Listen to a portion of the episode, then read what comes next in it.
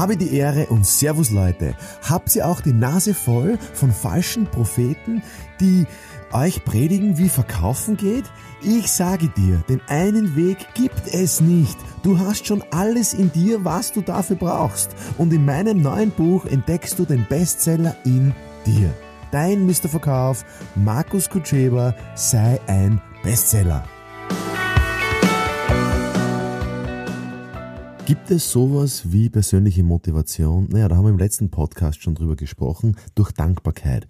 Jetzt geht es darum, was motiviert dich im Sinne von, ähm, was brauchst du? Was sind deine Bedürfnisse? Was sind deine zwei, drei, vier, fünf Bedürfnisse, die, die du brauchst? Man spricht auch von Motiven, man spricht von Beweggründen für ein Verhalten, für eine Handlung.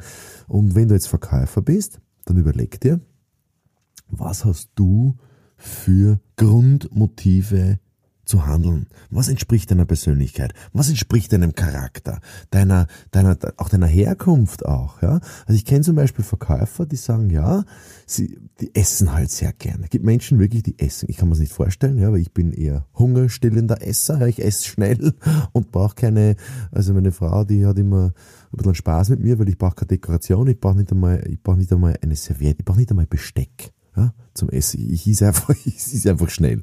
Und es gibt manche Menschen, die, die, die, die genießen das Essen und die, die essen gerne und die zelebrieren das Essen. Und dann, wenn ich mit solchen Leuten rede, dann sagen die, ich habe den ganzen Tag aufs Essen vergessen. Ich hatte keine Zeit zum Essen.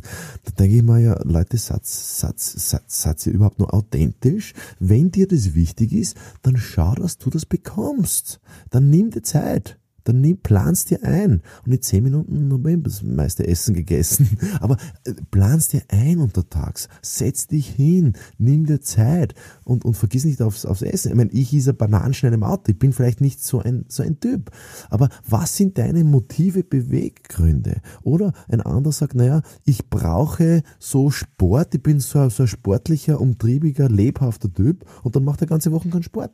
Ja, wie sollst du dann happy sein und glücklich sein in deinem Vertriebsalltag? Vertrieb und Verkäufertum ist, ist, ist in Wahrheit, hat sehr viel mit Management zu tun, Selbstmanagement. Ich sehe gute Verkäufer da draußen, ich sehe also wirklich gewiffte, ähm, einfühlsame Leute, die scheitern am Job, weil sie ihre Zeit nicht im Griff haben weil sie unaufmerksam sind und weil sie auch teilweise ihre Motive nicht kennen und nicht danach handeln.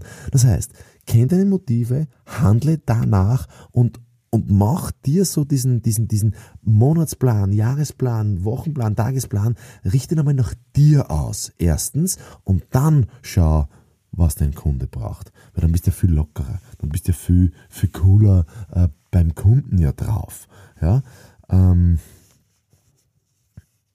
das wäre mal eine Idee, gibt natürlich noch viele andere Ideen, ähm, aber das wäre mal so ein Kern, den du wirklich sofort umsetzen kannst. Schreib einmal auf, auf einen Zettel oder gleich einen Kalender, was brauchst du, um happy zu sein. Jetzt vergiss einmal die Kunden, vergiss einmal den Chef, vergiss einmal deinen Partner, sondern einfach nur mal, was brauchst du.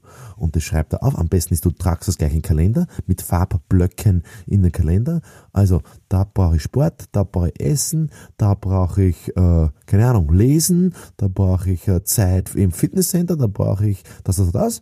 Je nachdem, was es ist. Ja? Meistens ist es ganz einfach. Zeit für die Familie, Zeit für sich selbst und block dir das ein in den Kalender. Es wird nicht immer gelingen, die Zeiten einzuhalten, aber die Vorfreude ist bekanntlich die schönste Freude. Und wenn einmal ein Tag nicht so läuft, wie du es vorstellst, wie es du dir erwartest, oder ich meine, man kriegt nicht immer das, was man will im Leben, ähm, man freut sich aber dann auf den nächsten Tag, wenn man dann in den Kalender schaut. Und ja, freut sich schon, was passiert. Aus meiner Sicht hat man alles selber im Griff. Und das fängt mit dem Planen und mit dem Kalender an. Also, auf geht's.